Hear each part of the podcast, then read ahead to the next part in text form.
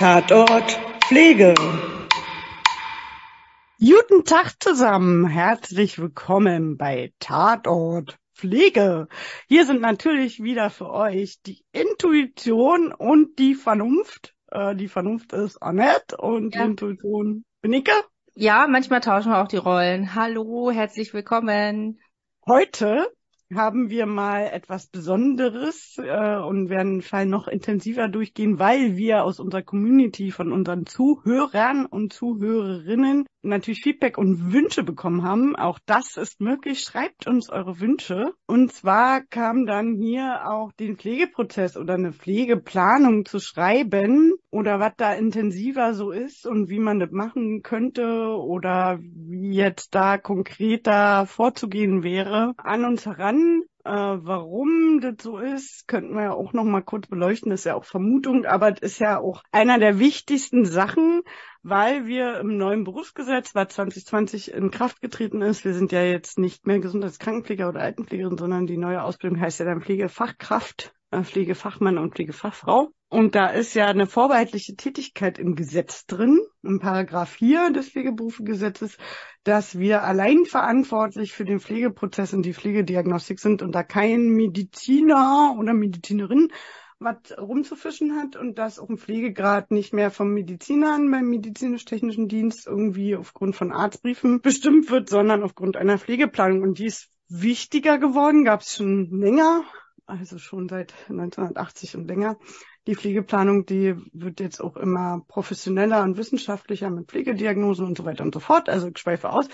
Und das ist ja ein sehr wichtiger Punkt in diesem neuen Gesetz und somit auch sehr wichtig in der Ausbildung und wird vermehrt auch verlangt von Auszubildenden aus Stationen. Und sie müssen natürlich sowie in den schriftlichen Prüfungen ableisten können, da eine Pflegeplanung oder Maßnahmen zu formulieren, sowie aber auch bei der praktischen Abschlussprüfung für den Patient oder die Patientin, Bewohnerin, wie auch immer, dann auch äh, da eine Planung zu schreiben und nachweisen zu können, dass sie die Pflege planen, organisieren, gestalten, durchführen und steuern und evaluieren können. Und somit ist es ja sehr wichtig und für die auch hochgradig panisch musstet jetzt alle können für die Abschlussprüfung und wie war denn das nochmal? Und dann dachten wir, bauen wir das in den Fall ein, oder?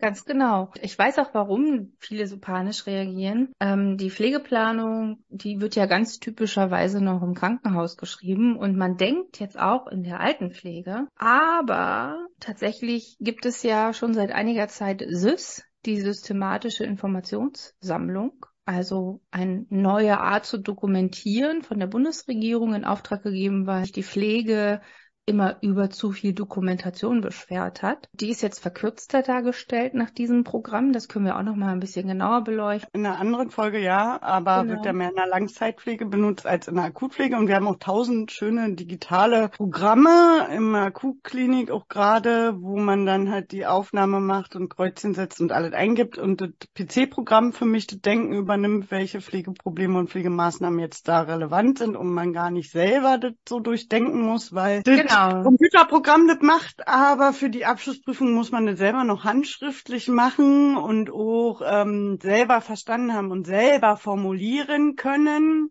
Und da das auch in der Langzeitpflege eben nicht mehr angewandt wird, ist natürlich die Gap, also die Praxistheorie-Spannweite hier besonders groß. Das heißt, in der Schule Mhm. wird vermittelt, wie ihr pflegewissenschaftlich und auch aus welchem Grund heraus ihr das machen sollt. Es wird mit euch geübt, aber ihr wendet es in der Praxis nicht an, beziehungsweise in der Praxis findet es eigentlich nicht mehr statt. Weil der Ja. Computer das macht, sozusagen. Ja, oder weil es gar nicht mehr gefragt wird in der Langzeitpflege. Ja. Ähm, und da muss auf jeden Fall nochmal nachgebessert werden, bin ich der Meinung. Also es wird ja auch demnächst ähm, das Gesetz, also die neue Ausbildung wird ja auch demnächst evaluiert. Ich bin sehr gespannt, wie die Evaluation da aussieht, vor allem in diesem Prozess. Es ist ja jetzt eine vorbehaltene Tätigkeit und diese vorbehaltene Tätigkeit, die wird schriftlich aber eben nicht umgesetzt in der Praxis und da muss es ja jetzt irgendeinen Lösungsansatz geben. Aber hier in der Fachzeitschrift zur professionellen Pflege, die Schwester der Pflege, fällt mir gerade ein, aktuellste Ausgabe 0223 war auch ein großer Erfahrungsbericht zur Ausübung heilkundlicher Tätigkeiten in der Praxis, aber auch eine Begleitforschung zur Ausbildungsreform. Ist die auf einem guten Weg, die neue? Und da war eigentlich da schon, dass wir interprofessioneller, kommunikativer und pflegelastiger sind und dass Auszubildende sowie Lehrkräfte und andere auch als positiv Entwicklung, dass die neue Ausbildung dafür sorgt, dass wir mehr eine eigene Profession sind. Ähm, der große Manko war halt hier immer noch, was du gerade gesagt hast, kam in dieser Begleitforschung auch raus, dass in der Praxis große Diskrepanzen gibt. Zu wenig Anleitungszeit, zu wenig Aufnahme des Beigebrachten und zu wenig Theorie-Praxistransfer und dass da die Schnittstelle eindeutig in dem praktischen Lernen liegt oder da der große Manko identifiziert wurde und dass die Ausbildenden mit dem Theorieunterricht laut dieser Studie sehr zufrieden sind, aber eben mit der praktischen Ausbildung sehr unzufrieden sind. Wir haben ja auch Personalmangel und wenig Anleitungszeit und wenig Übungszeit und so weiter, spielt damit rein. Was er jetzt mal dahingestellt, ähm, habe einfach nur die äh, dort vorhandene Artikel mit der Begleitforschung kurz mal rezitiert. Hm. Ja, wunderbar, aber das ist ja genau das, was auch wichtig ist und unterrichte ja selber ganz viel den Pflegeprozess. Ich habe vor kurzem erst SIST unterrichtet, also die, die Dokumentationsart. Und die kannten alle. Und dann gibt's aber trotzdem die Frage, ja, aber warum lerne ich denn jetzt Pflegeplanung schreiben in der Schule? Das machen wir doch hier gar nicht mehr. Und es ist doch pflegewissenschaftlich und wir sollen das doch auch machen, um das zu beweisen. Aber wir machen es doch jetzt gar nicht in der Langzeitpflege. Was hat das denn für einen Sinn und für, für einen Verstand sozusagen? Und ich glaube, da muss definitiv nochmal angesetzt werden, weil der Sinn und also, Verstand ist nicht erkennbar. Ja, aber ich erkläre immer, dass man das ja in der Ausbildung grundständig lernen muss und dass ja auch ein Friseur oder ein Kfz-Schlosser auch bei seiner praktischen Abschlussprüfung äh, handschriftlichen Arbeitsplan und Arbeitsablaufplan und genau planen muss, was er da tut. Das ist natürlich jetzt Handwerk und hat nichts mit Menschen zu tun, aber das ist übertragbar. Das heißt, wir müssen auch in der praktischen Abschlussprüfung nachweisen, dass wir planvoll handeln können, alle Probleme individuell des Patienten hier, nicht des Autos oder der Haare erkannt haben und müssen das nachweisen können. Man muss einmal durch, durchdacht haben, um dann später SIS oder Dokumentationssysteme, digitale auf Station benutzen zu können, um den Computer zu unterfragen oder mal zu evaluieren und zwischendrin neu einzutackern im Computer, weil dann was Neues dazugekommen ist. So wird ja auch gerne vergessen, den Zustand verbessert oder verschlechtert, dass ich dem Computer das auch sagen muss, weil woher soll der das wissen, so, wenn ich das nicht eingebe?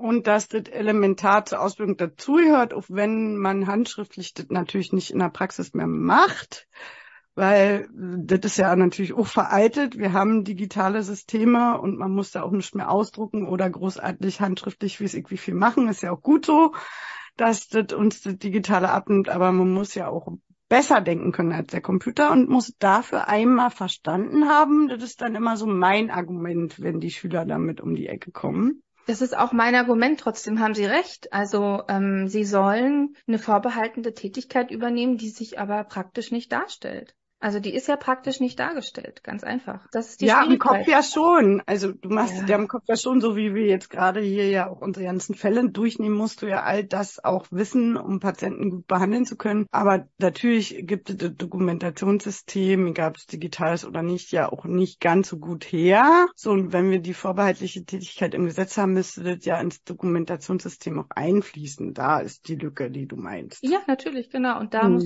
unbedingt ein Lösungsansatz her. Ähm, weil es bringt ja nichts, wenn wir jetzt über Pflegediagnosen sprechen, wenn Sie das Wort Pflegediagnosen nie wieder in der Praxis erwähnen, beziehungsweise kein Ich bin dafür. Kein Pflegediagnosen müssten abrechnungsfähig sein wie ICD und ICF-Diagnosen. Damit müsste man mit der Pflegekasse abrechnen. Die müssten wir selber diagnostizieren können und dann auch dafür unser Geld für unsere Pflegedienstleistungen zum Beispiel im ambulanten Dienst bekommen. Und da müsste auch ein politischer Weg hin, dass die Pflegediagnosen ja. anerkannt werden. Also genau. man kann ja nicht, man kann ja nicht, ähm, also die Politik hat ja ähm, SIS hervorgerufen, damit es ähm, Entlastung in der Dokumentation gibt und es ist auch ganz klar beschrieben, dass sie nicht pflegewissenschaftlich ist, diese Dokumentationsform. Und jetzt kommt die neue Ausbildung, wo die vorbehaltene Tätigkeit Pflegewissenschaft ist. Was ist denn das jetzt für eine Sinnhaftigkeit, für eine Logik dahinter? Also eins von beiden, äh, also das passt ja nicht zusammen, wenn ich pflegewissenschaftlich vorbehaltend arbeiten soll, aber die Dokumentationssystem in der, vor allem in der Langzeitpflege, ja nicht pflegewissenschaftlich ist. Das widerspricht ja. sich ja komplett. Obwohl SIS ja mehrfach auch in Studien irgendwie ausprobiert wurde und belegt wurde, dass in Dokumentation Nein, ja, nee, nee, ähm, das Vorteil gibt. Definitiv, aber, aber, es ist kein pflegewissenschaftliches Instrument. Und, ähm, genau, du benutzt nicht so viel Assessment-Instrumente und so weiter für die Erfassung. Die wurden du ja gehst gar nicht auf Pflegemodelle ein. Es ist ja nicht pflegewissenschaftlich. Ja. Und das ist es ja, das ist ja die Frage. Also, dass es wissenschaftlich ist und dass damit dokumentiert wird und dass das auch Sinn und Hand und ja, Hand und Fuß hat, das ist schon Logik. Es ist ja pflegewissenschaftliches Denken gewünscht und das ist mit der Dokumentationsform in der Langzeitpflege nicht möglich. Also kann man die neue Ausbildung und die vorbehaltene Tätigkeit gar nicht so umsetzen wie gewünscht.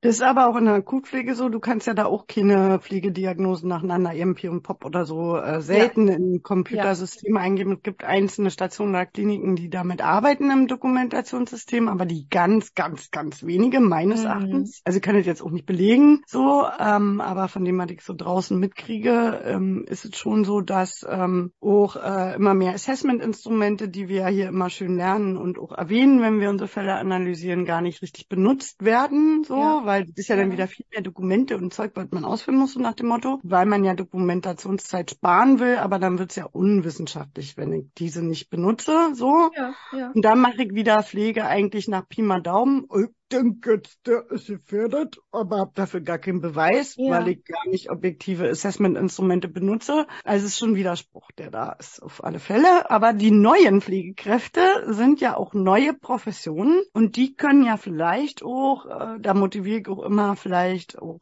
mit was zu verändern. Und auch unser Podcast ist deshalb gegründet worden, weil wir für alle Menschen, auch unabhängig von der Pflege, wir analysieren wollen, zeigen wollen, wie professionell Pflege sein kann, auch wenn wir manchmal uns verquatschen und sicherlich bei unseren Analysen auch nicht alle Punkte bedenken, weil man kann ja auch stundenlang analysieren, wenn man will, um wirklich alles vollumfänglich ganzheitlich zu erfassen. Aber es geht um diese Grundverständnis, Pflege ist mehr und wir wollen mehr und äh, wir können mehr und äh, das soll ja auch ein Sprachrohr für unsere Profession sein, oder?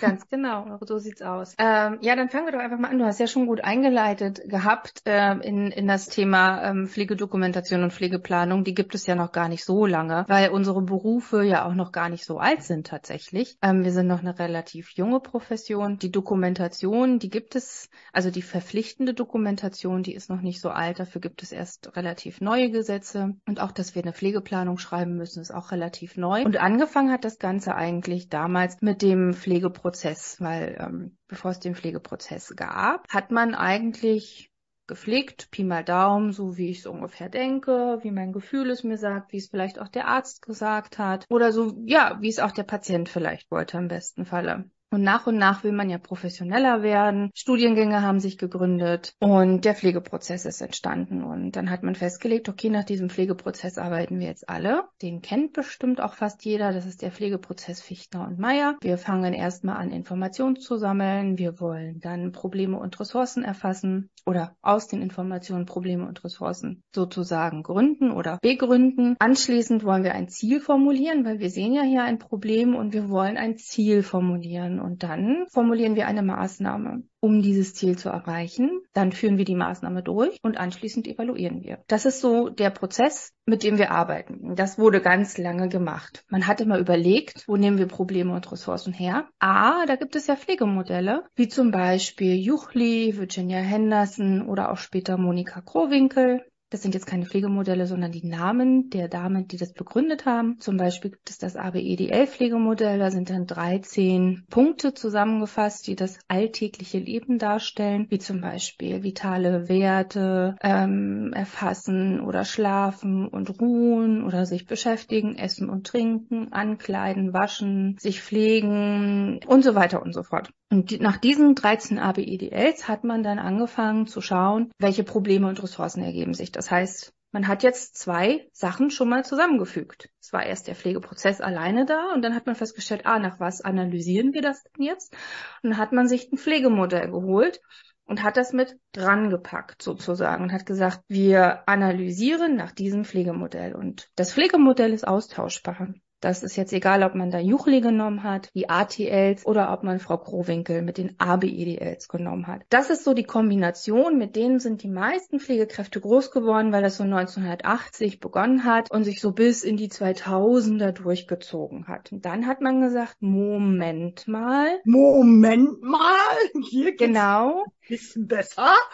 Es geht auch anders, weil international hat man anders gearbeitet. Man hat da nämlich nicht nach Pflegemodellen gearbeitet, sondern man hat sich anhand von Pflegediagnosen bedient. Und genau. dann hat man gesagt, wir schieben das Pflegemodell wieder weg und unseren Pflegeprozess, den behalten wir bei die sechs Schritte, aber wir sortieren jetzt den Patienten Pflegediagnosen zu oder wir sortieren Pflegediagnosen zum Patienten zu. Und zu den Pflegediagnosen kann euch Liane noch ein bisschen was erzählen. Ja, also es gibt ja hier zum einen zahlreiche wissenschaftliche, ähm, die ja häufig aus dem angloamerikanischen Raum kommen, weil wir ja auch wissen, dass der englischsprachige Raum ähm, hier auch äh, Pflegekräfte mehr studiert sind und da auch mehr Pflegeforschung passiert als in Deutschland. Da sind wir wirklich echt noch äh, hinten dran mit der eigenen Pflegeforschung, ähm, haben ja auch Pflegestudiengänge und so später gegründet. Und da gibt's dann zum Beispiel Nanda, Pflegediagnosen, es gibt auch EMP,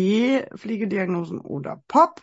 Kannst Hier, du noch, Entschuldige, kannst du, kannst du sagen, was NANDA, EMP oder POP bedeutet? Genau, NANDA ist North American Nursing Diagnostic Association, also nordamerikanische Nursing ist ja dann Pflegekraft, also pflegerische Diagnose und Association heißt dann übersetzt ähm, Klassifikation oder Interpretation, wie auch ja. immer. Und die sind auch wissenschaftlich erwiesen worden, dass die bei mehreren Patienten unter gleichen Bedingungen oder ähnlichen Bedingungen immer wieder diagnostiziert wurden. Wir diagnostizieren hier wie Ärzte Asthma, so diagnostizieren wir hier äh, potenzielle Probleme wie Gefahr eines Unterzuckers oder eines Überzuckers oder Sturzgefahr, Druckgeschwürgefahr, also die Kubitusgefahr.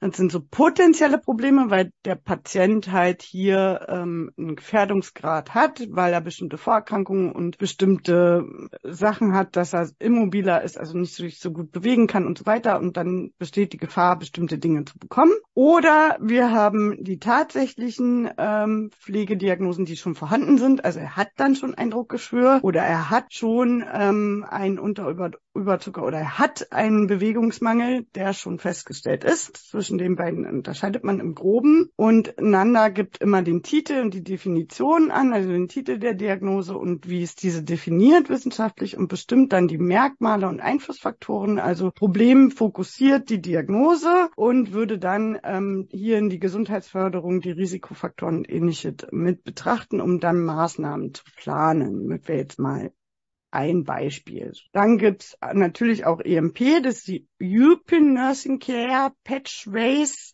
also die europäische pflegerische Diagnosen sozusagen ist dann EMP, die Abkürzung ist auch ein Pflegeklassifikationssystem, um dann Pflegediagnosen entsprechend zu stellen.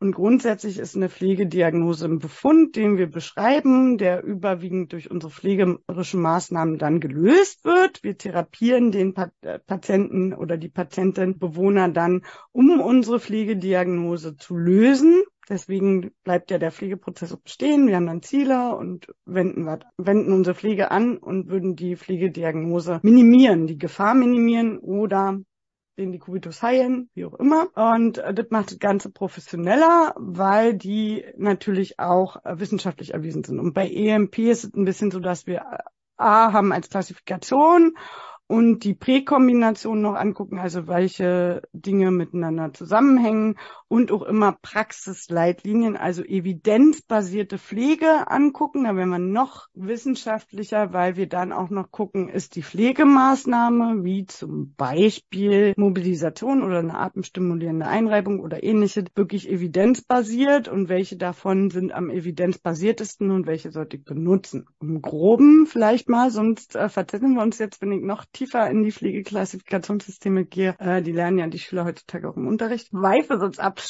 Ähm, aber man kann auch freie formulieren, oder? Man kann ja auch frei, ohne einander oder EMP, da gibt's Bücher, so wie es auch ein ICD gibt. Also gibt für die Ärzte auch Bücher, wo die ihre Diagnosen mit ihren Codes rausschreiben, die man ja auch, wenn ich jetzt zum Arzt gehe als Laie, mich krank schreiben lasse. Und ich habe jetzt keine Ahnung, einen grippalen Infekt, dann steht ja auf meiner Krankschreibung so eine ICD-Nummer, so eine Nummer, die die Kürze ist der Diagnose, damit kann der Arzt auch abrechnen. Bei uns gibt's diese Nummer noch nicht, wir sind noch nicht anerkannt bei den Krankenkassen, aber es gibt genauso diese Nachschlagewerke und Bücher, wo man Nanda-Diagnosen oder ein anderes Buch EMP-Diagnosen nachgucken könnte um die dann zu gucken, welche auf den Patienten zutrifft. Man kann die aber frei formulieren, freie formulierte Pflegeprobleme. Das, die PSR-Struktur, kannst du die erklären? Genau, da würde ich jetzt nämlich auch als nächstes hinkommen, denn das ist jetzt die Schwierigkeit, die hinzugekommen ist. Wir haben ja früher den Pflegeprozess gehabt, haben ein Pflegemodell gehabt, konnten anhand eines ABEDLs bei Ruhen und Schlafen ein Pflegeproblem formulieren, eine Maßnahme und ein Ziel formulieren und fertig. Mit dem wissenschaftlichen Anteil der Pflegediagnostik ist jetzt eine vorgegebene Formulierungsstruktur da. Das heißt, ähm, hier gibt es ein, eine besondere Art und Weise, wie ich zu formulieren habe, wenn ich nach Pflegediagnosen eine Pflegeplanung schreibe. Und das macht es jetzt vielen schwer, die als erstes zu verstehen und die dann auch anzuwenden, weil es halt einen wissenschaftlichen Hintergrund hat. Und das ist ein bisschen abstrakter, als einfach nur ein Problem aufzuschreiben, einfach nur ein Ziel aufzuschreiben und eine Maßnahme aufzuschreiben, sondern hier gibt es Grundbedingungen, die erfüllt werden müssen. Wenn ich ein Problem formuliere, dann muss das in einer sogenannten P, Problem, E, Ursache, also Ätiologie, oder Ä, S Symptomatik und R Ressource erfolgen. Das heißt, ich brauche hier ein Problem, ich brauche eine Ursache für das Problem, ein Symptom, also wie macht es sich bemerkbar und hat der Patient, die Patientin, der Pflegebedürftige eine Ressource. Mit einem Beispiel würde ich euch das nachher nach dem Fall nochmal vorstellen. Aber genau. ich sage schon mal, wie es mit dem Ziel weitergeht. Das Ziel muss nach SMART formuliert sein. Also SMART ist eine Methode aus dem Qualitätsmanagement. So formuliert man Ziele, damit man auch wirklich das Ziel vollumfänglich beschreibt.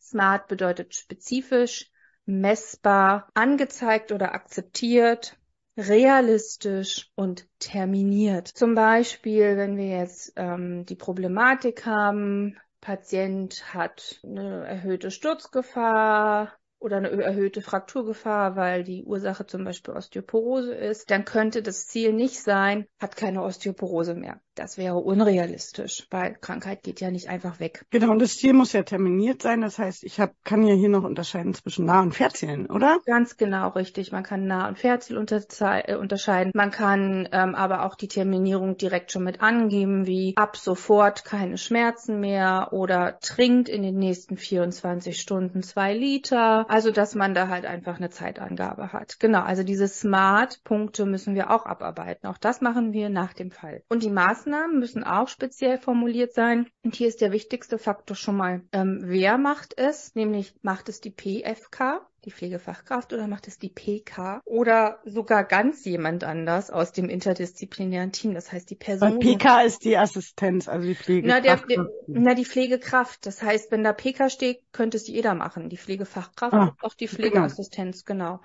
Oder macht es jemand anders aus dem interdisziplinären Team? Das heißt, es muss immer ganz genau beschrieben sein, wer macht es, was wird gemacht, wie wird es gemacht, wie oft wird es gemacht und wann wird es gemacht. Das heißt, hier müssen spezielle W-Fragen erfolgen. Ani und Bert-Prinzip erkläre ich immer. Wieso, genau. weshalb, warum? Also alle W-Fragen müssen erfüllt sein. Mhm. Genau, das Wo kann eine Rolle spielen, muss nicht immer. Ähm, wo zum Beispiel möchte, also im Krankenhaus spielt es schon noch manchmal eine Rolle. Ähm, Patient wird der Oberkörper zum Beispiel gewaschen durch Pflegekraft, wo? Am Bettrand oder im Badezimmer. Also, dass man einfach nochmal den Ort angibt, dass jemand, der fremd ist, der auch weiß, ah, okay, ich bleib hier am Bett des Patienten oder ah, okay, wir können ins Badezimmer gehen. Das Wo macht nicht immer Sinn, aber häufiger. Da kommt jetzt einfach drauf an, wie man es formuliert. Genau. Ansonsten kann man allgemeine Formulierungstipps noch geben, also klare, deutliche, zielführende Formulierungen zu machen, äh, möglichst auch in Sätzen zu schreiben, weil Stichpunkte sind zu sehr interpretierbar. Die Formulierung Formulierung immer in der Gegenwart zu wählen, also nicht äh, Präteritum oder so, also nicht zukunftsmäßig zu schreiben oder in der Vergangenheit. Hätte, wäre, wenn, ist hier nicht, sondern wir sind in der Gegenwart und wollen ja jetzt etwas tun beim Patienten und auch den Bezug individuell immer zu den Zielen muss ja passen. Also ich muss ja ein Ziel haben, wie möchte jetzt zum Beispiel, dass er in den nächsten 24 Stunden zwei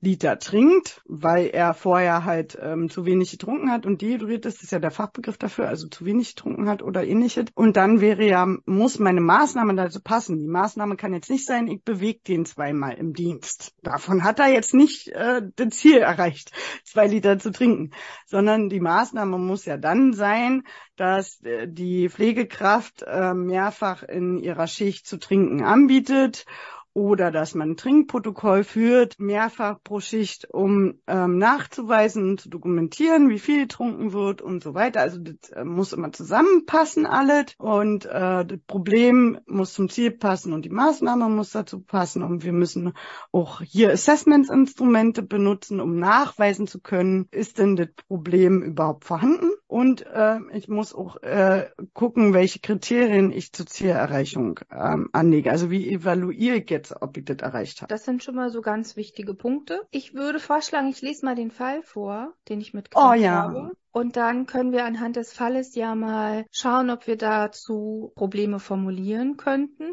Das sind dann natürlich unsere Gedanken. Also aus dem Fall kann man, glaube ich, auch ganz viele andere Dinge herauslesen. Aber wir haben jetzt hier erstmal unsere Gedanken dann gesammelt. Herr El Nagare ist ein 79-jähriger alter Mann. Er erhielt eine Bypass-OP am rechten Bein mit einer folgenden Wundheilungsstörung. Er hat eine verordnete strikte Bettruhe, Seit 24 Tagen ist er auf der gefäßchirurgischen Station und zeigt in den letzten Tagen Zeichen einer Verstimmung mit Ablehnung, Nahrungsverweigerung und Traurigkeit. Es fällt ihm schwer, an der Pflege mitzuwirken, der er am liebsten alles ablehnen würde und ihm alles viel zu viel sei. Außerdem hat er starke Schmerzen im rechten Beinen, denen wird mit Schmerzmittel entgegengewirkt. Er ist Harn- und Stuhlkontinent und benutzt die Urinflasche und das Steckbecken. Erstmal kurz meine ersten Eindrücke. Also klingt nach Bettruhe und er hat ja eine Bypass-OP bekommen. Was ist das? Also haben wir wieder Fachbegriffe, die wir vielleicht nochmal kurz klären könnten. Äh, gefäßchirurgisch lässt jetzt schon darauf schließen, was das vielleicht für eine OP ist. Äh, ganz schön Autonomie äh, und Kohärenz und Compliance kommt hier. Also er lehnt ja so ein bisschen ab die Therapie und verweigert viel. Und Traurigkeit kann jetzt viel bedeuten. Schmerzen, wie stark sind die? Da fällt mir wieder ein ähm, so. Und was für Schmerzmittel und wie stark sind die Schmerzen denn überhaupt? Hat man da eine Skala überhaupt mal so? Also sind so ein paar Daten, die noch ein bisschen unklar sind. Ja, Bypass-OP kennt man meistens vom Herz. Mhm. Ähm, das kann man aber auch an anderen Bereichen des Körpers machen. Das heißt, hier wurde ein Gefäß ausgetauscht. Das heißt, hier ist ein Gefäß verschlossen gewesen im Bein und damit ist die Wund oder damit ist die Durchblutung eines des Beines gefährdet. Das heißt, hier könnte eine Thrombose entstehen oder eine Wunde oder etc. irgendetwas. Ähm, und man musste jetzt dieses Gefäß austauschen und ein neues Gefäß einsetzen, damit das Bein wieder gut durchblutet ist. Und das heißt, er darf erstmal auch nicht sich bewegen, er muss liegen und er ist seit 24 Tagen dort. Aber dann na, 24 Tage, dann äh, kann er sich ja eigentlich schon wieder bewegen. Also so lange haben die ja nach so einer OP bestimmt keine verordnete Bettruhe, oder? Ja, nee, das nicht, das nicht. Ähm, aber trotzdem ist er halt auch schon 24 Tage im Krankenhaus. Also lang nach so einer OP, echt lang. Ja. Ähm, so normalerweise ist es oft, dass die ja nach einer Woche nach so einer OP auch durchaus schon entlassen werden können. Mhm. Ist ja 69, man weiß ja auch nicht, welche ganzen Vorerkrankungen damit bringen. Ja, er hat ja auch eine folgende Wundheilungsstörung durch die OP mhm. getragen. Also mhm. die Wunde heilt nicht zu. Das kann auch verschiedene Ursachen haben. Das kann unterschiedliche Ursachen haben, genau. Aber das könnte auch ein Grund sein, warum er halt dann doch länger Stimmt. Muss. Die halt irgendwie überlesen da oder nicht richtig gehört. Die Wundheilungsstörung. Ja, das kann Grund sein, warum er so lange liegt und er hat auch echt noch Schmerzen. Im Pflege Prozess haben wir ja diese besagten sechs Schritte und da ist ja der erste immer eine Informationssammlung. Mit der können wir ja jetzt schon mal anfangen. Also man müsste jetzt hier ja eher erfassen, welche Schmerzen er hat, wie stark die sind auf einer Skala von 1 bis 10, also Schmerzassessment machen. Gucken, ähm, in welchem Stufenschema er da welche Schmerzmittel bekommt, also wie stark sind die Schmerzmittel, die er bekommt. Was sagt die Wunde? Also die Wundprotokoll, wie sieht die aus? Welche Vordiagnosen hat der, damit die Wunde vielleicht nicht heilt? Und ähm, oder gibt es da schon Untersuchungen von Entzündungswerten? Sind auch Entzündungszeichen vorhanden, wie Rötung, Wärmung und so weiter rings um die Wunde? Dass man jetzt hier davon ausgeht, man müsste vielleicht mal einen Abstrich von der Wunde machen. Das ist auch alle Informationssammlung nochmal zu gucken, auch ein tieferes Gespräch ja, zu ja führen zu seiner Verstimmung, Ablehnung, Nahrungsverweigerung und Traurigkeit, um da nochmal mehr, mehr Informationen von dem Patienten zu bekommen. Der hat ja hier auch eine strikte verordnete Brettruhe, sehe ich gerade, also wahrscheinlich wegen der Wundheilungsstörung. Ja. Genau. Ähm, also meine Empfehlung ist, wenn so eine ähm, Sammlung gemacht wird, mhm. würde ich mich wieder an den ABEDLs oder ATLs orientieren. Das macht es später einfacher, es zu sortieren für die Pflegeplanung. Das heißt, alle Probleme oder Ressourcen, die ich jetzt schon erkenne, würde ich in die ABEDLs oder ATLs einordnen. Also Schmerzen wäre dann ja existenzielle Erfahrungen im Leben, die Wundheilungsstörung, die könnte man zu sich pflegen packen oder zur sich bewegen packen. Die Traurigkeit könnte man zu existenziellen Erfahrungen packen, aber auch zur Kommunikation, weil die ja scheinbar auch gestört ist durch seine Traurigkeit. Also, dass man halt einfach schon mal diese Probleme, die einem ins Auge springen, um eine Struktur für sich zu haben, in die ABEDLs oder die ATLs sortiert. So ein bisschen nach Kategorien sortiert sozusagen. Ganz genau. Damit es dadurch, genau. Ja, ja. ja, man kann jetzt hier natürlich auch miteinander oder EMP arbeiten und die Bücher sich dann holen und gucken, welche Pflegediagnosen denn da zu. Das wäre dann der nächste Schritt, genau. Genau. Richtig. Ja. Aber erstmal muss man ja allgemein Informationen sammeln und eine ausführliche Pflegeanamnese machen, auch zu biopsychosozialem Modell, also hat der Angehörige, wie ist seine Biografie, was sagt sein Beruf, den er mal hatte, hat er Hobbys, will der danach noch irgendwie bestimmte Dinge wieder ausleben, er ist ja dann auch mit 69 garantiert Rentner. Und wie selbstständig war 79, der vorher, hat er jemand, ja. der ihn pflegt und so weiter und so fort, kommt da regelmäßig Besuch, ist er vielleicht deshalb traurig, dass da keiner kommt oder so, wissen wir ja alle nicht. Ja. Und all solche Sachen im biopsychosozialen Modell äh, müsste man ja jetzt auch hier ähm, Ja, oder man packt es in das ABEDL soziale äh, Beziehungen des Lebens, ne? Also das ist halt mhm. die Frage. Das ist ja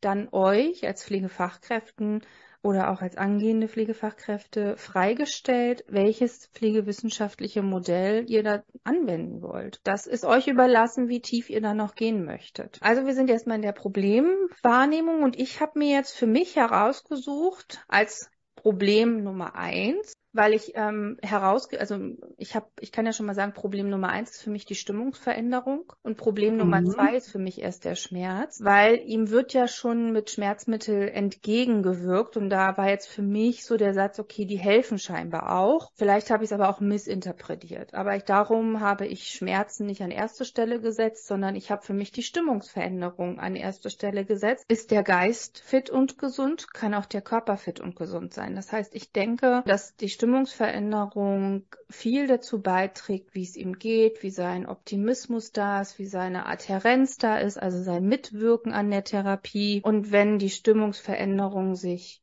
verändern würde in die positive Variante, ginge es vielleicht auch besser, die Wunde würde schneller heilen. Also es sind jetzt so Gedanken, das heißt nicht, dass das stimmen muss, aber ich glaube, die Stimmungsveränderung müssen wir angehen, um einfach den nächsten Prozess in die Wege zu leiten. Ja, ähm, gehe ich mit, auch die Ablehnung der Nahrungsverweigerung und ähnliche Ablehnung der Therapie. Also ich sehe auch ähm, durch die Sätze da vom Fallbeispiel, dass das, das wichtigste Pflegeproblem ist, bestimmt auch für ihn das wichtigste ist, weil wer möchte sich schon schlecht fühlen, so glaube ich, will keiner. Also Mhm. wenn man den jetzt selber fragen würde, möchte der sich bestimmt auch nicht so fühlen. So und natürlich dann die Schmerzen, wenn man schmerzfrei ist, kann man sich auch besser fühlen. So deswegen auf alle Fälle zweites und drittes wäre dann für mich ja auch entweder die äh, Wunde Mhm. oder die Bettlägerigkeit oder die Nahrungsverweigerung. Da Ja. müsste ich noch mal ein bisschen sortieren, wie ich es priorisieren würde. Ja, Genau. Ja, genau. Also ich habe auch die schlecht heilende Wunde noch mit aufgenommen als drittes, als dritten Punkt. Ja, dann, also mein Problem, die Promo Problemformulierung ist die Stimmungsveränderung. So, das erste Pflegeproblem, was ich mir ausgesucht habe, war die Stimmungsveränderung. Korrekt. Genau. Und das habe ich auch so formuliert. Also unter P steht jetzt auch Stimmungsveränderung. Und E, also die Ursache ist für mich das lange Liegen, Schrägstrich der Krankenhausaufenthalt. Ja, ich vermute, ergibt dass, so aus dem Fall, genau. Also, ich dass vermute aus dem Fall, dass er dieses genau. lange Liegen, dass ihm das einfach auf den, auf die Nerven jetzt geht. Nach 24 Sta Tagen ist die Stimmung down. Oder der mangelnde Therapiefortschritt wäre jetzt Ja, auch eine ja. Ethnologie, weil die Wunde nicht heilt oder so. ja, könnte. Oder auch äh, die Abhängigkeit von Hilfe wäre jetzt hier eine Ethnologie, die man hinschreiben könnte. meines Genau, und deshalb schreibt man ja eine Pflegeplanung auch ganz selten alleine, sondern wenn man jetzt als Pflegekraft das so identifiziert, der hat eine Stimmungsveränderung, dann fragt man ja auch den Patienten und dann hat man seine Antwort. Das heißt, wir, wir, wir raten jetzt hier, weil Patient liegt nicht vor uns. Wenn der jetzt da ist, fragen wir nach und dann haben wir eine Ursache. Genau, also Stimmungsveränderung durch langes Liegen, und es ist symptomatisch sichtbar auch aufgrund von, er, er lehnt vieles ab. Genau, das sind die Symptome davon. Dass er viel ablehnt und auch ähm, hier wird er gesagt, dass er traurig aussieht oder Traurigkeit zu sehen ist. Die kann man ja auch ein bisschen sehen durch Gestik und Mimik. Und wir haben die Nahrungsverweigerung, also wir haben hier viele ablehnende Ma äh, Haltung sozusagen. Das ist ein Symptom davon, was man vielleicht erkennen könnte. Und dann haben wir die Ressourcen noch. Genau, und die Ressource ist für mich jetzt erstmal, dass er kognitiv orientiert ist. Ich habe keine andere gefunden, weil erstmal ist er so in seinem Stimmungstief drin und er ist immobil. Ich kenne kein, ich habe keine Angehörigen rausgelesen. Also ist erstmal nur die kognitive Orientierung für mich eine Ressource. Oder er ist kommunikativ. Er teilt ja seine Bedürfnisse mit, sozusagen. Er kann ja mhm. ablehnen, also er kann seine Bedürfnisse mitteilen. Wäre jetzt auch eine Ressource, dass er seine Bedürfnisse mitteilen kann. Hm. Ja, okay, sehr schön. Ja, also das wäre jetzt erstmal der Aufbau vom Problem. Wir brauchen ein Problem, wir brauchen eine Ursache, wir brauchen ein, ein Symptom und wir brauchen eine Ressource. Mein Ziel ist es, ähm, dass Herr El Nagar zeigt in den nächsten zehn Tagen motivierteres Verhalten, Schrägstrich, er nimmt Angebote an. Okay, klingt ja nach einem Langzeitziel, aber ich glaube, bei so einer Stimmungsveränderung kann man jetzt hier nicht wirklich mit so einem Kurzzeitziel in den nächsten 24 Stunden ist der hochmotiviert, ist eher unwahrscheinlich. Ja, ja, also ähm, nicht realistisch. Nee, also realistisch ist das auf alle Fälle, ja. Für mich ist es auch noch gar nicht so lang. 30 Tage im Krankenhaus, also 10 Tage finde ich schon ganz schön lang, also ich würde schon wahrscheinlich liegt es hier irgendwas mit vier Tagen oder so. Ja, ähm, okay. Ähm, weil er liegt ja schon so lang. Ähm, und dann liegt er nochmal zehn Tage im, im, Krankenhaus. Ja. Ist ja dann auch äh, eher unwahrscheinlich, so nach dem Motto. Und wäre auch besser für ihn, wenn es schneller ja, vorwärts ja, geht schneller ja. entlassen wird. Also jetzt eher so drei Tage, vier Tage okay. ähm, gesagt, so vom Zeitmanagement. Ähm, und sonst ist aber alles dabei, ne? Genau, ja. Ja, so, dann kann ich meine Maßnahmen formulieren und ich habe jetzt formuliert, dass er ein tägliches Gesprächsangebot durch PK, also jeder kann es machen, erhält, ein empathisches Auftreten da ist von uns, dass wir paraphrasieren, also auch wiederholen, wie es ihm geht, mit eigenen Worten nochmal ihm klar machen, hey, wir haben es verstanden und dass wir als Pflegekräfte eine aktive und positive Kommunikation haben. Und da sind die Kommunikationstechniken und so weiter drin, aber es ist ja genauso geschrieben, ist super geschrieben eigentlich, weil wir haben diese, was soll konkret gemacht werden, also aktiv zuhören, positive Kommunikation und paraphrasieren, wer macht das, wie oft macht man das und. Na, man könnte das wie oft jetzt nochmal noch mal konkreter machen, also nicht genau. nur täglich, sondern dreimal täglich oder zweimal täglich. Oder man äh, schreibt mindestens einmal täglich für 20 Minuten oder für 10 Minuten, dass man ja. sich dafür Zeit einplant sozusagen. Dann wird ja. noch konkreter und dass damit nicht nur ein Plänkeln zwischen Tür und Angel gemeint ist, sondern sich mal Zeit nehmen zum Hinsetzen. Mhm. So. Das macht Sinn, auf jeden Fall, genau. Und das Zweite, also was wir auch noch genau, was noch wichtig ist, wenn ihr ein Problem habt, dann bleibt ihr auch bei einem Problem. Ihr mhm. könnt mehrere Ziele zu dem Problem haben, wenn ihr möchtet. Ich würde aber immer nur maximal zwei empfehlen. Und Maßnahmen könnt ihr mehrere dazu entwickeln. Ihr könnt gucken, ob eine Maßnahme reicht, um euer Ziel zu erreichen, um das Problem zu verändern oder zu löschen, oder ob ihr drei oder sogar vier Maßnahmen braucht, um das Ziel zu erreichen. Also da seid ihr freier in der Gestaltung, in der Formulierung. Man kann jetzt hier auch gucken, wie, was sagt das Assessment-Instrument dazu, wenn man Fragebogen ausführt zur Stimmungsveränderung. Deswegen hattest du ja hier auch reingeschrieben, äh, im interdisziplinären Themen den Psychologen. Das ist die nächste die nächste ja, einmalig genau. als Maßnahme, oder? Ähm, einmalige Maßnahme. Nee, tatsächlich nicht. Also ich hatte jetzt die Idee, also den Psychologen zu ak aktivieren, Verhalten täglich beobachten und dokumentieren. Also wenn das Krankenhaus einen Psychologen hat, würde ich den schon mal mit einbinden und der soll schon mal ruhig kurz draufschauen, ob er da tätig ist. Ein einmaliges Konsil.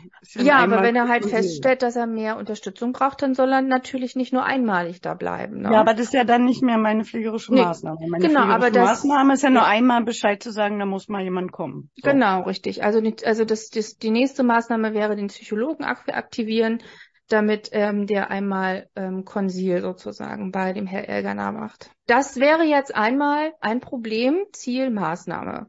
Und wenn, wenn ich, ich das evaluieren will, brauche ich ja wieder mein Assessment-Instrument, das ich ihn befrage.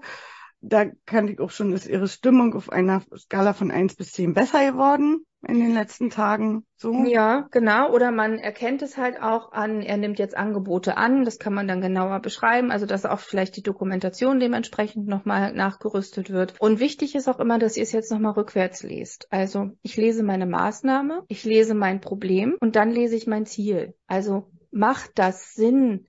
Ergibt das, ist da eine Logik drin? Also, wenn ich mit ihm täglich spreche, 20 Minuten empathisch auftrete, verändert sich dann seine Stimmung und zeigt er in den nächsten vier Tagen ein anderes Verhalten. Von der, vom roten Faden her erstmal logisch. Ob das dann so kommt, obliegt natürlich auch dem Patienten und seiner Mitgestaltung. Also wir können ihn ja nicht zwingen, genau. aber die Idee an sich hat einen roten Faden. Man könnte auch so weit ähm, einmaliges Beratungsgespräch zu den Folgen der Ablehnung bestimmter Maßnahmen planen zum Beispiel zu Ja, da hast, ich, da hast du recht, aber ich ja. glaube, wenn der schlechte Stimmung hat und ich fange jetzt an, ihn zu beraten, dass seine schlechte Stimmung den Heilungsprozess verändert, komme ich, glaube ich, noch nicht weiter. Das ist mein Gefühl. Mein Gefühl sagt mir erstmal, der braucht eine bessere Stimmung, um da jetzt anzusetzen. Ja, heißt ja nicht, dass ich das sofort machen muss, sondern kann ja erstmal ja. ähm, mit dem Gesprächsangebot probieren und äh, dann zwei, drei Tage später ähm, auch mal sagen, dass das Folgen hat, wenn man Dinge ablehnt. Weil ja, natürlich, klar. So. Ja, also weil wenn er so schlecht drauf ist, ist dem das auch egal. Das Obwohl man das ja grundsätzlich eigentlich auch vom Datenschutz und von der Dokumentationspflicht aufklären muss, hm. wenn Sachen abgelehnt werden, das darf er ja, ist mündig, ist offensichtlich adäquat, hat keine Betreuer und nicht, steht ja nicht drin im Fallbeispiel, ja. dann muss ich dokumentieren, dass es abgelehnt wurde ja. und ich muss darüber aufklären über die Folgen. Das ist meine pflegerische Aufklärungspflicht, ja, ganz das genau. schon rechtlich ja. so. Hm? Ja. ja, aber das müssen auch Ärzte tun, ne? Also äh, das, das obliegt jetzt nicht. Ja, aber nicht über die Pflegemaßnahmen. Nee, das nicht. Meine Pflicht, das aufzuklären, ja. Genau. So. Wenn er jetzt Medikamente ablehnen würde und deren Folgen muss der Arzt erklären, ja, aber das ist ja dann meine Pflicht. Ja. Hier rüber zu den Schmerzen, oder? Genau, mein Problem ist jetzt Schmerz und die Ursache ist OP. Man könnte jetzt aber auch als Ursache eventuelle Entzündung hinschreiben. Oder ja die Wunde. Die Wundheilungsstörung macht ja die Schmerzen vielleicht. Ja, so. ja, genau. Wäre auch die Ursache der Schmerzen, genau. Genau, und das Symptom ist, er äußert Schmerzen.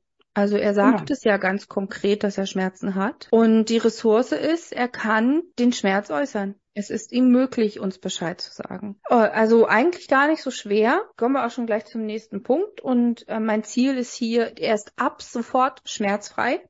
Als Nahziel, genau. Als Nahziel und als Fernziel oder auch als, ähm, ja, eigentlich auch schon tatsächlich ein, äh, ein Nahziel, dass seine Schmerzen täglich bei der NRS, also numerischen Ranking-Skala, maximal drei Punkte angibt. Ich wollte dich gerade fragen, NRS, ob du das ein bisschen genauer erklären kannst. Die numerische Ranking-Skala.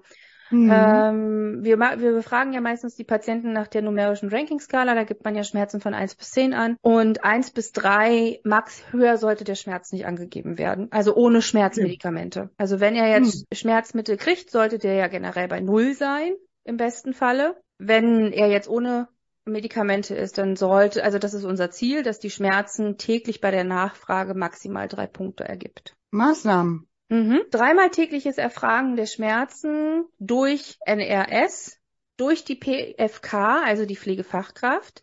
Dann habe ich noch Arztinfo und Medgabe nach ärztlicher Anordnung durch PFK. Also ich muss ja die Medikamente dann geben, wie der Arzt es ansetzt, beziehungsweise muss den Arzt informieren, wenn sich da was verändert.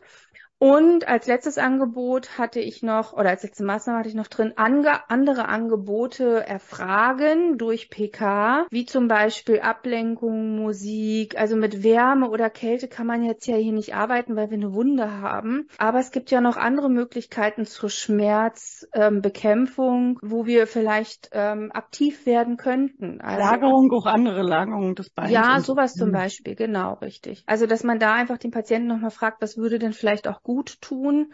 Und vielleicht darf man ja auch kühlen ähm, auf dem Verband mit einem leichten Kühlpad, wenn er jetzt, vielleicht hilft das dann ja auch, Wärme sollte, würde er nicht helfen, Das wäre bei einer äh, Infektion vielleicht nicht optimal. Genau, also da habe ich jetzt drei Maßnahmen, dreimal tägliches Erfragen, Medikamentengabe und Arztinfo und andere Angebote erfragen. Und wenn ich das jetzt rückwärts lese, ich erfrage täglich Schmerzen, ich gebe ihm Medikamente, ich erfrage auch andere Angebote nach Wohlbefinden und sein Problem ist Schmerz. Mein Ziel ist es, ihn schmerzfrei zu bekommen, ihn, ähm, dass die Schmerzen maximal drei Punkte sozusagen haben auf der Skala dann macht das auch wieder einen logischen roten Faden für mich. Du genau, was mir noch einfällt, ja? ist vielleicht auch einmal täglich so ein Durchbewegen des Beines anzubieten, also passive Bewegungsübungen weil ähm, die Durchblutung der Wunde und die Durchblutung ähm, der Muskeln da ja auch wichtig sind, je weniger er sich bewegt, die mehr Schmerzen können ja entstehen, mhm. weil die Muskulatur sich abbaut und dann ja an den Beinen ja, ja und dann zusätzlich so ein potenzielles Problem, was wir noch ja nicht aufgenommen haben, also ja. nämlich eine Kontrakturgefahr haben. Ja. Und je genau, weniger du, dich bewegst, die mehr Schmerzen kannst du entwickeln, ja, weil die Muskulatur du, macht ja dann auch Schmerzen so. Hm. Genau, du hattest ja vorhin angebracht, dass auch Immobilität eine ein ein, ja. äh, ein Pflegeproblem wäre. Ich glaube, ich würde es lieber da reinpacken. Könnte man, ja. Könnte man, ja. Ich glaube, ich würde es lieber da reinpacken tatsächlich. Ich würde mich da in der Maßnahme jetzt wirklich auf den Schmerz konzentrieren und lieber die Bewegung in den äh, Bewegungsbereich packen. Ist einfach so mein Gefühl jetzt her. Sonst, sonst vermixe ich das so ein bisschen. Für mich. Ja.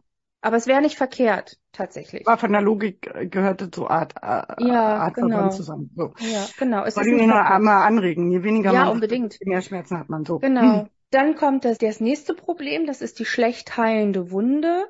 Und da ist die Ätiologie, also die ursächliche Erkrankung oder auch die OP. Also ich, wir wissen nicht, warum die Wunde schlecht heilt. Das ist, das mhm. ist hier schwierig, deshalb können wir da tatsächlich nur vermuten. Und das Symptom ist, sie heilt nicht. Ja. Ich habe hier keine Ressource gefunden. Heißt, hättest du eine für mich? Ach, er hat ja nun auch Nahrungsverweigerung. Das wäre eigentlich eine Ressource, wenn er sich vernünftig ernährt wegen der eiweißreichen ja. Nahrung. Ja, das tut er. Ähm, aber hier könnte man noch sagen, er ist adäquat. Ich kann ihn also kognitiv orientiert aufklären zu Wundheilungsstörungen. Das wäre jetzt meine Ressource, die ich finden könnte. Ja, okay, die nehme ich mit auf. Der kann auch Bedürfnisse äußern. Also kann ja auch sagen, dass die Wunde ihn schmerzt oder dass ja. die Wunde ihn stört. Oder wenn ja. die jetzt nesten würde, würde der wahrscheinlich auch klingeln. Hier, mein Verband ist durchnässt. So ja, wäre jetzt ja. Okay, genau. Also ich fasse nochmal zusammen. Schlecht heilende Wunde. Ursächliche Erkrankung ist die, die, die, ja die Ursache sozusagen oder auch die OP. Wir wissen nicht, warum das jetzt, äh, warum die Wunde schlecht heilt. Es könnte jetzt auch, wenn man Infekt.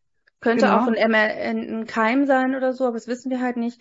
Symptom ist sie halt nicht und er ist kognitiv orientiert. So, und ich habe jetzt als Ziel, dass die Wunde in den nächsten 48 Stunden von einem Wundexperten betrachtet wird. Ich glaube, man könnte die Stunden runterrechnen. Wir sind ja im Krankenhaussetting.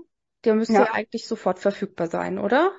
Ja, innerhalb der nächsten 24 Stunden oder nächsten acht Stunden im nächsten ja, Dienst. So. Genau, also Wunde ja. wird in den nächsten 24 Stunden von einem Wundexperten betrachtet, weil ja auch Ärzte und auch wir Pflegekräfte nicht immer ganz so tief im Wundheilungsprozess stecken, kann man da auf jeden Fall einen Wundexperten hinzuziehen.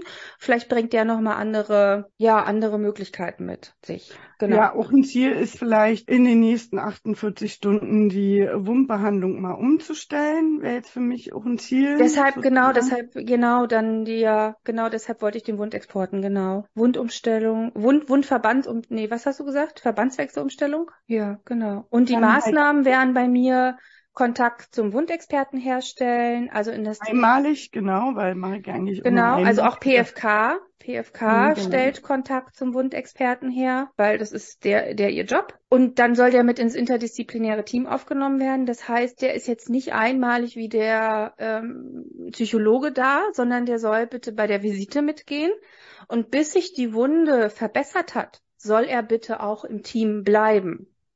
Also mehrfach auch äh, den. Genau, also, richtig. Der arbeitet ja dann vielleicht nicht auf der Station oder vielleicht auch doch, aber genau. der sollte ja dann halt auch mehrfach den Verband angucken. Ja kenne auch so, dass Wunschschwestern dann ein oder zweimal auf Stationen äh, rumgegangen sind und äh, die Verbände angeguckt haben. Aber ansonsten in den anderen Diensten haben die anderen auch die Verbände gemacht, nach den Empfehlungen der Wundexpertin. Wir werden demnächst übrigens auch eine Wundexpertin haben, um mal zu mm. sagen. Also wir werden dazu auch nochmal eine Gästefolge oder Gästinnenfolge machen. Ja, so. genau, richtig. So ein Riesenthema. So. Ja, ja, also das ist so das Ziel. Jetzt lese ich nochmal die Maßnahmen vor. PFK stellt Kontakt zum Wund Wundexperten her. Aufnahme in das interdisziplinäre Team, der wirklich mit einbezogen wird, bis Besserung da ist. Problem war schlecht heilende Wunde und das Ziel ist, in den nächsten 24 Stunden wird der Wundexperte zugezogen und es soll ein Verband, eine Veränderung des Verbandswechsels in 48 Stunden erfolgen. Genau, und ähm, sonst haben wir ja maximal zweimal täglich den äh, Verbandswechsel durchzuführen nach den Angaben vom Wundexperten oder vom Arzt, dass der Verband auch regelmäßig gemacht wird und die Wunde beobachtet wird. Also, dass man auch einmal täglich den Hautzustand anguckt, auch um den Verband rum, wird es da geröteter und wärmer, finde ich auch eine wichtige pflegerische Maßnahme, dass einmal pro Schicht auf den Wundverband draufgeguckt wird und die Haut ringsherum beobachtet wird. Dafür muss ich den ja nicht zwingend immer abmachen. Und auch einmal pro Schicht nach äh, Entzündungszeichen der Patient befragt wird. Merken Mhm. Sie Wärme, Mhm. merken Sie Schmerzen, merken Sie, dass es anschwillt oder so, dass man da auch rechtzeitig erfasst ähm, und nicht jedes Mal den Verband jetzt abmachen muss. So, Ja, da ja, ja ja. auch a- erfragen. Genau, aber Ähm, das ist jetzt äh, erstmal der kleine Ausflug gewesen in die Formulierungen. hast du sehr schön gemacht. Ich habe trotzdem eine Frage. Ja, bitte. Meine Intuition äh, an der Stelle, bevor wir irgendwo anders überleiten. Ja. Du hast ja viel auch in Pflegeheimen und Hauskrankenpflege gearbeitet, oder? Also ich ja nicht ganz so. Eher im Da kann man Pflegeheim. ja, ja, aber da kann man ja auch einen Wundexperten anrufen von extern, von den Ja. Wundherstellerfirmen, die dann kommen und helfen, oder? Ja, ja, also meistens haben die Einrichtungen einen festen Wundexperten, der kommt von extern oder sie haben sich selber ein in die Fortbildung und Weiterbildung geschickt. Ja, das war unser Ausflug heute. Das heißt, heute war es mal ein bisschen anders. Ähm, wir haben die Kompetenzbereiche nicht wirklich beleuchtet. Wir sind heute eher im Kompetenzbereich 1 geblieben, haben aber immer wieder mal Kommunikation angeschnitten, weil er, unser Patient, Herr Elnagar, ja auch Kommunikationsunterstützung benötigt. Wir sind aufs interdisziplinäre Team ein bisschen mit eingegangen. Weil die Pflegemaßnahmen ja da auch so waren, dass wir Leute hinzuziehen. Genau. In dem rechtlichen Bereich sind wir nicht wirklich reingegangen, aber ich glaube, Liane könnte ihren typischen Satz loswerden. Datenschutz und Dokumentation. Nein, aber äh, wir haben ja hier auch, hatte ich ja gesagt vorhin ganz kurz, wir müssen dokumentieren, wenn er ablehnt. Wir müssen das Ja, befragen und ja. wir müssen ihn dazu aufklären, wenn er pflegerische Maßnahmen ablehnt. Das, äh, da sind wir bei einem neuen Gesetz, was wir noch nicht gemacht haben, nämlich die Aufklärungspflicht. Ja. Und was sagt denn die Aufklärungspflicht? Laut Gesetz, was der Arzt machen muss und was müssen wir aufklären, das hatte ich kurz angedeutet. Wir müssen Ja. unsere pflegerischen Maßnahmen und der Arzt seine medizinischen oder Medikamente aufklären. So, Ja. das, da war schon Gesetz dabei jetzt gerade. Stimmt, du hast recht. Und wir haben auch im Kompetenzbereich viel über Assessments gesprochen, das Genau. NRS-Assessment hier zum Beispiel. Das heißt, ihr seht, wenn man so eine Pflegeplanung schreibt, und das ist ja auch das Ziel der Ausbildung, dass wir eigentlich alle Kompetenzen anwenden müssen, um Pflege gut zu strukturieren. Wir haben aber noch mehr. Wir haben ja dann bei der Stimmung, haben wir gesagt, die kann ich auch erfragen per Assessment-Instrument oder Ja. überprüfen, ob die verbessert ist. Und wir haben bei der Wunde einen Expertenstandard zur Behandlung von chronischen Wunden und wir haben da auch ein Assessment-Instrument, wo wir die Definitiv, Wunde einschätzen ja, und genau. ein Wundprotokoll und Fotos machen müssen und so. Da kommt ja nochmal Ja. eine Sonderfolge. Also da haben wir auch ganz viel Wissenschaft drin. So. Ja, ja, auf jeden Fall. Also ihr seht, wenn wir eine Pflegeplanung schreiben, das heißt, der Patient wird einmal durch den Pflegeprozess begleitet von allen sechs Schritten, die es gibt, dann be- brauchen wir auch alle fünf Kompetenzbereiche. Und das, da ist jetzt sozusagen der Ball rund. Ähm, wir arbeiten nicht nur immer in Nicht einem eckig. Kompetenz. Weiß Genau. Wir, wir arbeiten nicht in einem Kompetenzbereich, sondern wir brauchen alle fünf, um Pflege gut zu strukturieren und, ähm, und umzusetzen, um, um das Wissen. Also da steckt unser Wissen drin, um am Ende den Patienten vernünftig pflegen zu können. Und wenn wir irgendwo einen Mangel haben oder etwas nicht wissen, dann können wir auch am Ende diese Pflegeplanung nicht so schreiben, wie sie zu schreiben, wie, wie sie zu sein hat tatsächlich.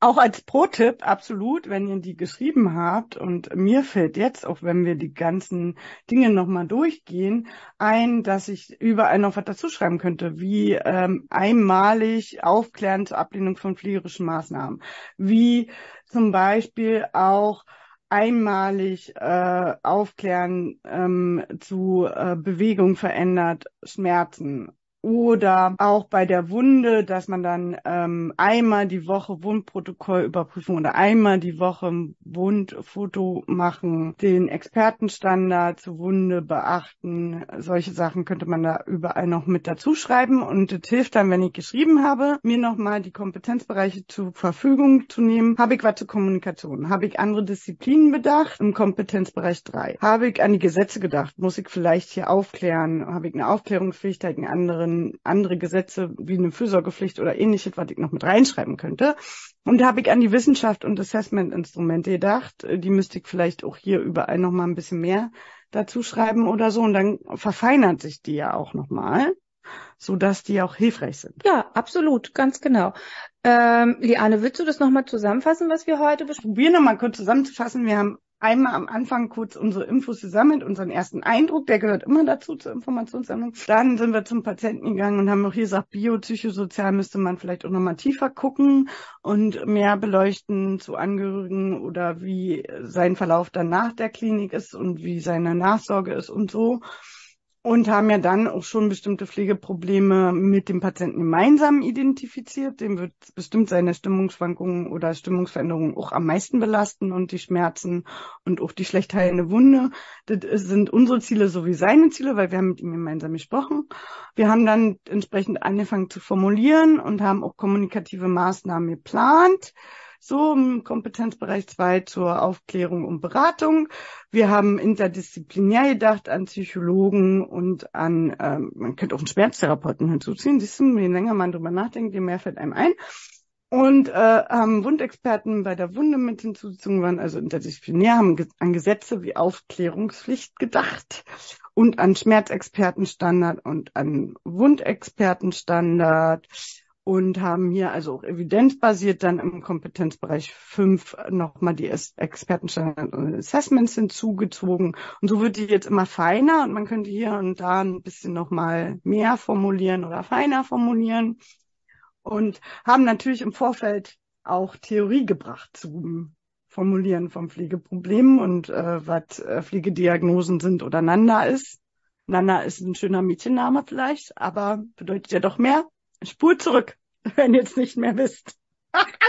Ganz genau, man kann die Folge ein zweites Mal anhören. Also auf jeden Fall ist die Folge, glaube ich, für euch ganz wichtig, wenn es um die schriftliche Prüfung geht, wenn es um die praktische Prüfung geht, wenn es halt generell einfach darum geht, warum mache ich das jetzt hier, dass dann nochmal für euch ein pflegerisches Verständnis reinkommt, also eine eigene Haltung auch dazu entwickelt. Und ähm, ihr könnt uns Ansonsten auf Instagram folgen unter Tatortpflege-podcast. Facebook ist auch da. TikTok hat, haben wir auch mittlerweile. Internetseite, wir haben alles, wir sind überall zu hören, wo es Podcasts gibt. Ganz genau. Ihr solltet uns unbedingt folgen, damit wir wissen, dass wir hier einen guten Job machen. Beflügelt uns natürlich, je mehr Leute uns folgen und uns positives Feedback gibt. Ihr könnt uns Wünsche schicken. Ja, ihr seht das ja, war ja sie hier gehen in ein Erfüllung. Wunschthema. Genau. genau, sie gehen in Erfüllung, wenn ihr uns Wünsche schickt. Genau, wir, wir bemühen uns zumindest. Und ja, wir kommen immer mittwochs raus. Jede Woche Mittwoch, also nicht 14-tägig, sondern wir kommen wöchentlich. Aber ihr hört uns immer zweimal, ganz schnöde langweilig nur. Und jede dritte Folge kommt ein Gast. Ja, wenn wir das so beibehalten können, machen wir das auf jeden Fall so weiter. Ja, ihr müsst uns hören, damit wir weitermachen, weil sonst haben Ja. wir keine Motivation, das zu tun. Ja, ein bisschen machen wir halt auch für uns, aber wir machen es hauptsächlich für euch. Ähm, wenn ihr uns folgt, erlebt ihr dann auch und werdet ihr auch äh, informiert, wenn mal Sonderfolgen rauskommen, was durchaus passieren könnte. Düdüm, düdüm. Aber dafür müsst ihr uns folgen, um das rauszukriegen. Wann Ganz denn genau. mal eine Sonderfolge kommt. Genau, liked uns, äh, folgt uns. Wir freuen uns, wenn ihr uns hört. Bis bald. Bis demnächst. Ciao, ciao.